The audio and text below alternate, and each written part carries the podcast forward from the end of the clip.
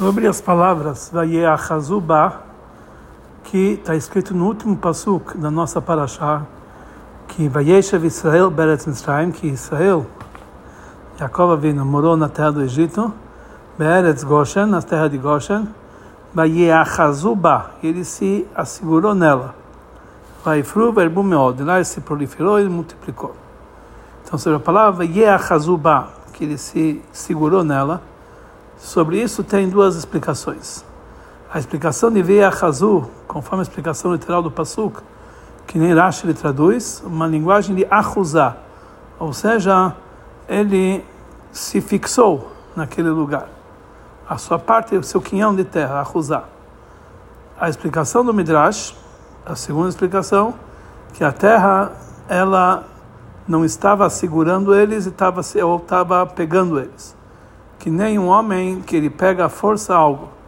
Ou seja, Yachazu vem na palavra achizá, segurar. Segurar nela a força.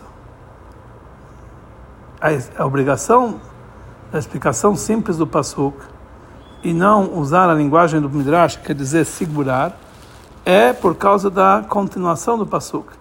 Lá está escrito Vayeshev, que lá Yaakov, Israel, ele morou lá, e a Hazuba segurou ela, vai pro e ele se multiplicou e se proliferou nela.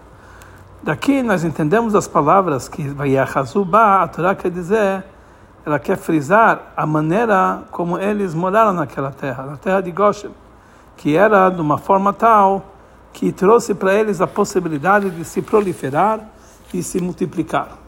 Então não podemos explicar conforme a explicação literal e falar que, que nem o Midrash, que a moradia deles era de uma forma contra a vontade, seguraram a força a terra, que isso não vai levar ele a se proliferar e se multiplicar nela. Nós não podemos explicar que veio a quer dizer, numa linguagem de Achizá, segurar, que os Eudim, eles seguraram, através que eles habitaram naquela terra, eles se asseguraram dela, ou seja, a linguagem que é segurar a terra, deveria então estar escrito Vayochazu, ou seja, o Aleph devia ter um Rolam, que, é, e não a linguagem Vayechazu, um Aleph com Kamatz, porque através disso, é, se fosse um Aleph com, com Rolam, Hayochazu, aí significa que eles seguraram nela. Nós já falamos muitas vezes que quando existem várias explicações, interpretações, interpretações no sábio, dos sábios, sobre a mesma palavra ou sobre o mesmo assunto, isso não quer dizer que existe que eles estão divergindo entre si totalmente. Mas pelo contrário, já que ambas as explicações é sobre a própria sobre a única palavra, temos que dizer que eles têm entre si uma certa ligação. Mas essas duas explicações lembradas atrás são são a princípio não apenas que eles são dois assuntos diferentes, mas mais ainda, eles são assuntos contrários nos seus sentidos. Conforme a explicação literal, que as palavras Ayohazu está frisando que eles habitaram nela, o povo de Israel habitou nela na terra de Goshen, de uma forma que era como a parte, a, a, como se fosse a terra particular deles, o quinhão deles, os seus bens. E conforme a explicação no Midrash sai daqui que nós estamos frisando justamente o contrário, que o povo de Israel eles seguraram a terra contra a vontade dela. Vamos entender isso aqui explicando o, as palavras do Rashi no início do pasuk, que na verdade é um prefácio para essa trecho Vayeachazuba, que Rashi ele cita as palavras Vayeshev Israel Beretz Mitzrayim, que Israel, Jacob, ele morou na terra do Egito. E lá ele explica, e aonde ele morou? Na terra de Goshen, que isso fazia parte de Mitzrayim. Os comentaristas dizem que Rashi, ele tem, quer aqui responder uma pergunta. Na linguagem, na terra de Egito, Beretz Mitzrayim, Beretz Goshen, na terra do Egito, na terra de Goshen, entendemos que são duas terras separadas. Por isso, fala Rashi, não. Isso quer dizer na terra do Egito. E aonde? Na terra de Goshen. É como se o Pasuk tivesse escrito Be'eretz Mitzrayim, Be'heichan Be'eretz Goshen. Na terra do Egito. E aonde? Na terra de Goshen. Mas não dá para entender.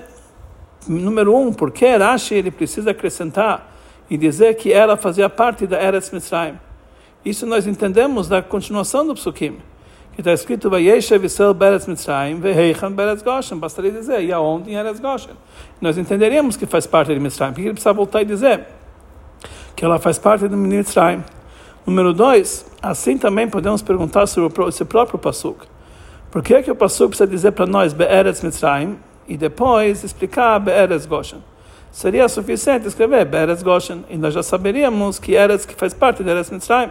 Porque já consta anteriormente claramente no Pasuk que Eretz Goshen faz parte de Eretz Mitzrayim.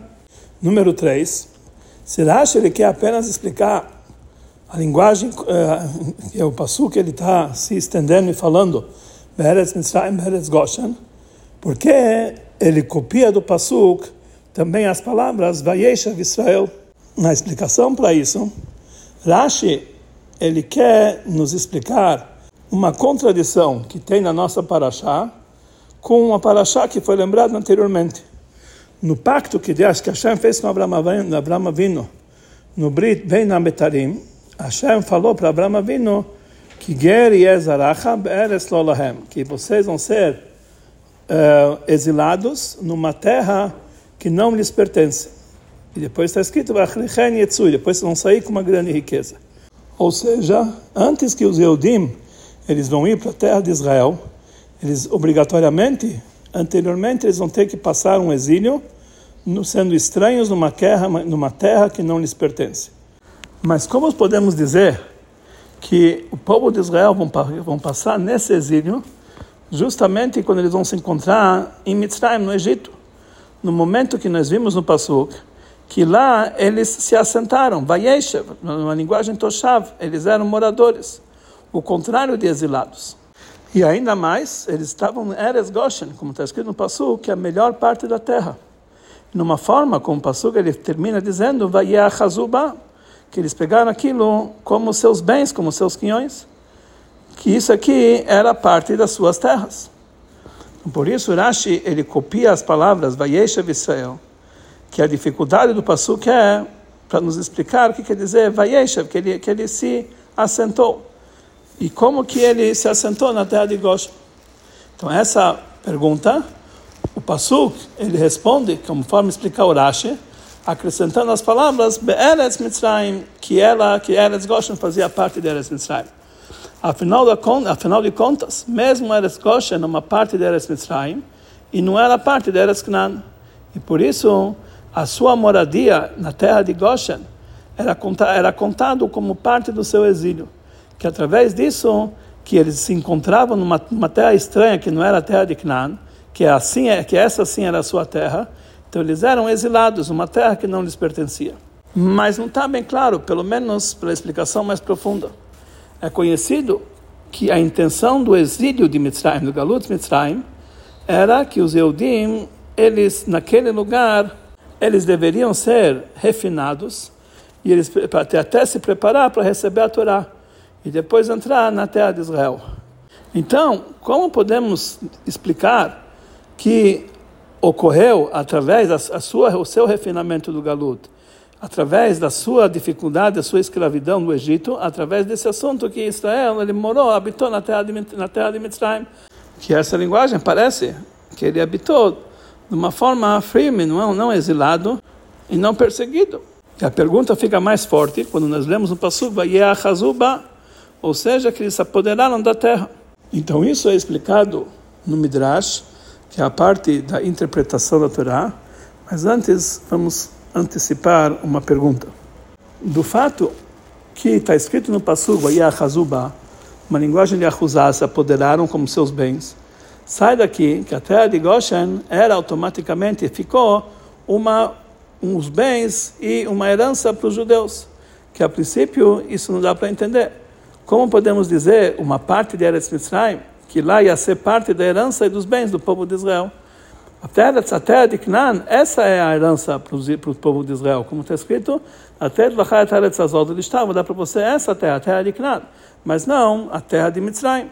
Conforme a explicação literal do Passuk, já que eles moraram lá naquela terra eh, de Eres Goshen um grande tempo, todo o tempo que eles estavam exilados no Egito, que eram 210 anos, Então, é correto, e conforme a explicação literal, chamar aqui a linguagem de Achuzá, de seus bens, da sua parte.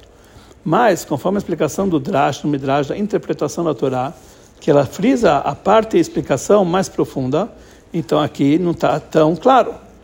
O Redak, no Sefer e no livro Yoshua, ele traz no nome do Drash, do Midrash, das interpretações, que isso que está escrito sobre Yoshua, ele pegou toda a terra de Goshen. Então o Midrash explica que Yoshua pegou realmente a terra de Goshen do Egito, que ela foi, fez parte das, das cidades que pertenciam ao povo de Israel. E por isso no Passuk lá, ele conta a terra de Goshen entre as cidades que era a herança da tribo de Eudá. Então, conforme isso, nós podemos explicar, conforme o Midrash, que veia Hazubá, que isso que era Goshen era uma herança para os Eudim, isso é porque ela foi engolida dentro das cidades do povo de Israel na época de Yeshua.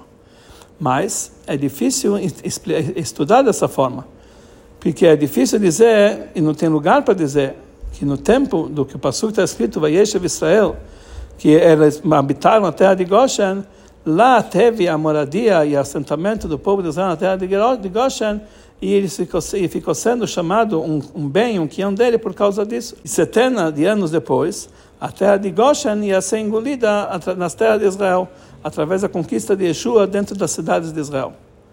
Então, sobre isso, a explicação é o seguinte: está escrito no Midrash que Paró ele deu para Sará a terra de Goshen como herança, como seus bens. E por isso o povo de Israel, eles habitaram a terra de Goshen, que ela pertencia a Sará, nossa matriarca. Então sai daqui que os Eudim, eles receberam a terra de Goshen como herança desde Sará. Mas com isso a pergunta fica mais difícil. Como podemos dizer que o povo de Israel foi exilado através, cumpriram o exílio na terra do Egito, através de eles serem assentados na terra de Goshen. No momento que a terra de Goshen já pertencia a eles como herança, então automaticamente naquela terra eles não eram exilados, não eram estranhos, não era uma terra que não lhes pertenciam, aquelas terras sim lhes pertenciam, era herança de Sará.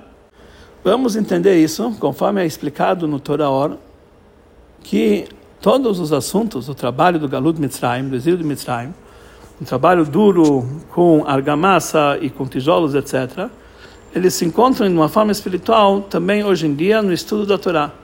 Como está escrito no Zohar, Babudá Kashá, o trabalho duro, o trabalho difícil, essas são as perguntas que tem no Talmud. Bechomer, com argamassa, isso é calva Homer, é a lógica que vai do mais fácil para o mais rigoroso.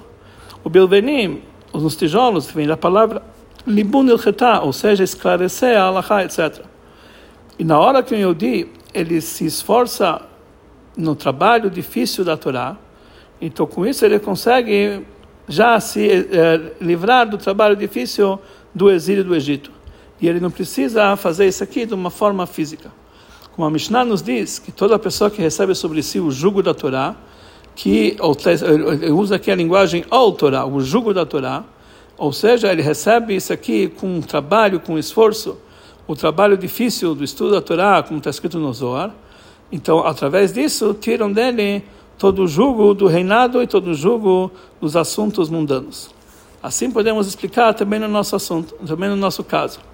Mesmo estando na terra de Goshen, os Eudim, eles chegaram lá, eles fizeram de uma forma tal que o exílio e a escravidão do Egito, através do estudo da Torá e o esforço no estudo da Torá, quando eles se colocaram na Beit Talmud, na casa, na Yeshiva que foi feita lá, que Yaakov e seus filhos, eles fixaram no Egito. E isso também é indicado como uma explicação profunda ao vinho da Torá, Hassidut, que nós encontramos no Rashi, na explicação do Rashi, vai Hazubá, Lashon Ahuzá, ou seja, pegar aquilo como seus bens, como seus poderes. O exílio do Egito ele, é a primeira época, na primeira época, quando os Yudim eles se encontraram lá, eles se assentaram, Israel, não era ligado com trabalho duro fisicamente. Pelo contrário, eles estavam numa situação que eles eh, tinham, estavam assentados no melhor da terra. E eles estavam numa situação que aquilo fazia parte dos seus bens. Tudo que ele, todo mundo sabia e todo mundo conhecia que os Eudim se encontravam lá no seu, na sua terra particular, que é a terra de Goshen, onde lá eles fazem aquilo que eles quiserem. Eles não estavam eh, subjugados com o, uh, o reinado do Egito.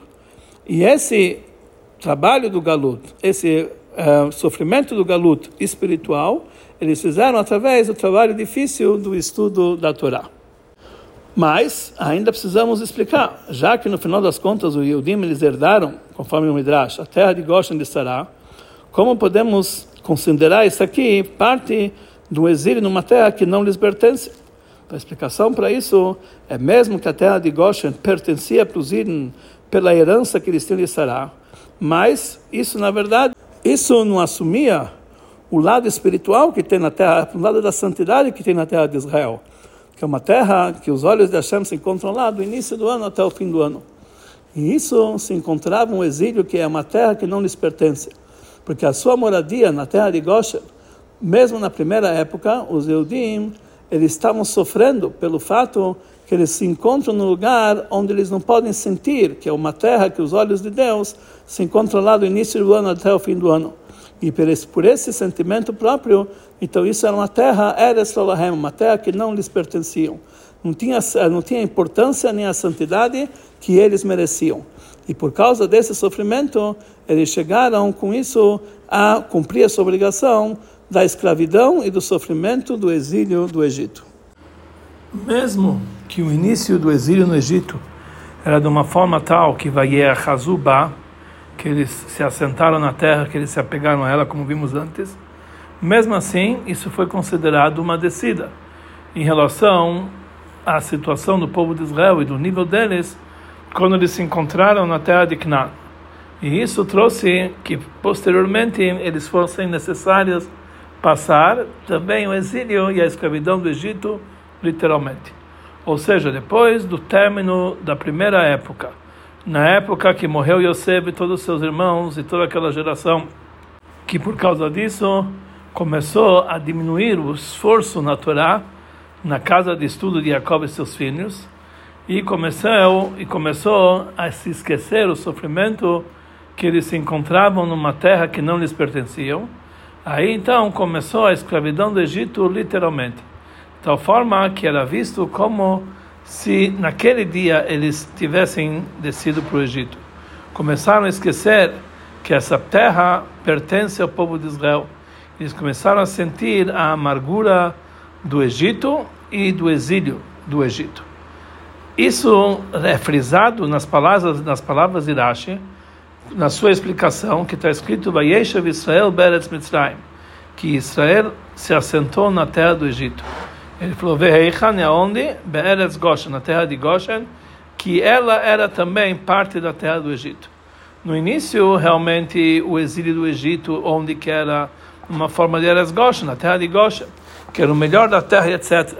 Mas, por outro lado, eles precisam saber que isso aqui faz parte da terra do Egito.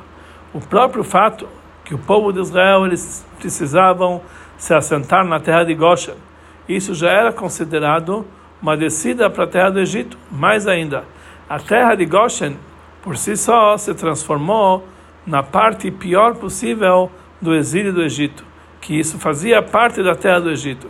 Quando eles não usaram o, melhor da terra, da terra de, de Goshen para o serviço de Hashem, e pelo contrário, quando o povo de Israel ele chegou numa situação de Vaishman, engordou, e isso causou vaivat que eles chutaram, Aí então a escravidão do Egito literalmente começou dentro da terra de Goshen propriamente, que lá o povo de Israel eles ficavam durante toda a época do exílio.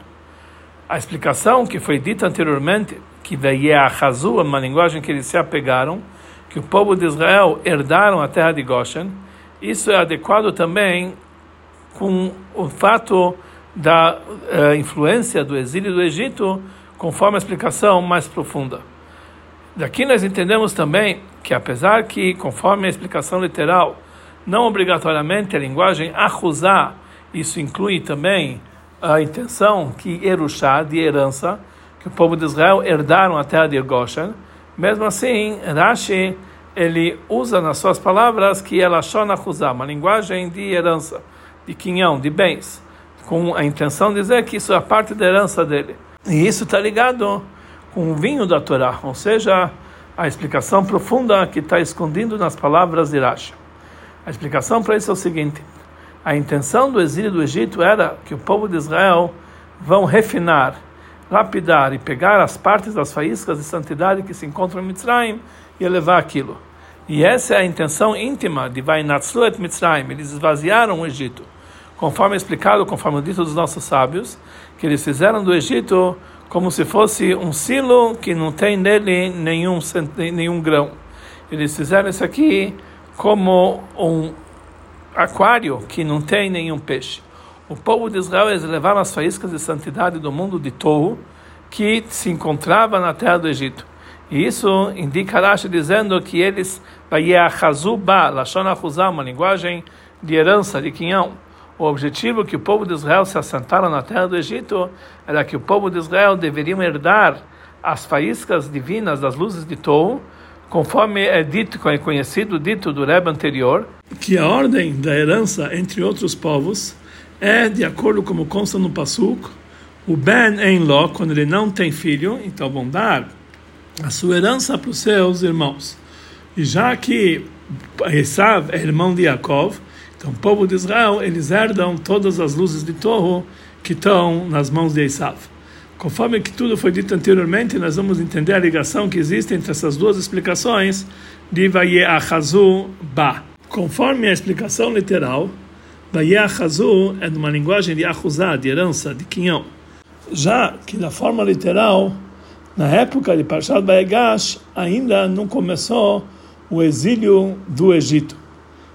Pelo contrário, ainda eles se encontravam numa terra de Goshen, que era a Juzá, o quinhão do povo de Israel, como foi explicado anteriormente. Mas conforme o Midrash, que ele explica a parte profunda do assunto, então Vayachazu é de uma linguagem achizá, eles seguraram, que a terra, elas seguravam eles e pegavam eles contra a vontade deles, eles estavam pegos pela terra já que da forma mais mais profunda a, habitação que eles tinham na terra de Goshen era uma descida para o Egito, que isso fazia parte da terra do Egito. Então, mais ainda, ela dá a possibilidade para a escravidão do Egito futura, literalmente. Então sai que de uma forma mais profunda, de uma forma oculta, a descida para a terra de Goshen era, foi, foi de uma forma tal que essa terra segurava eles e pegavam eles contra a vontade deles. A intenção profunda e o motivo para isso é que precisa ter o assunto de Ba, conforme a explicação do Midrash, que até assegurava eles, isso está indicado no vinho da Torá, que está na explicação do Rashi. A intenção da obrigação de eles estarem no exílio do Egito, conforme a explicação do, Midrash, está indicado na linguagem Ahuzá, para que eles possam herdar a parte boa das faíscas de Torro, que, lá, que caíram lá na quebra dos, dos vasos de Torro, em Mitzrayim, e depois disso, eles vão sair com uma grande riqueza.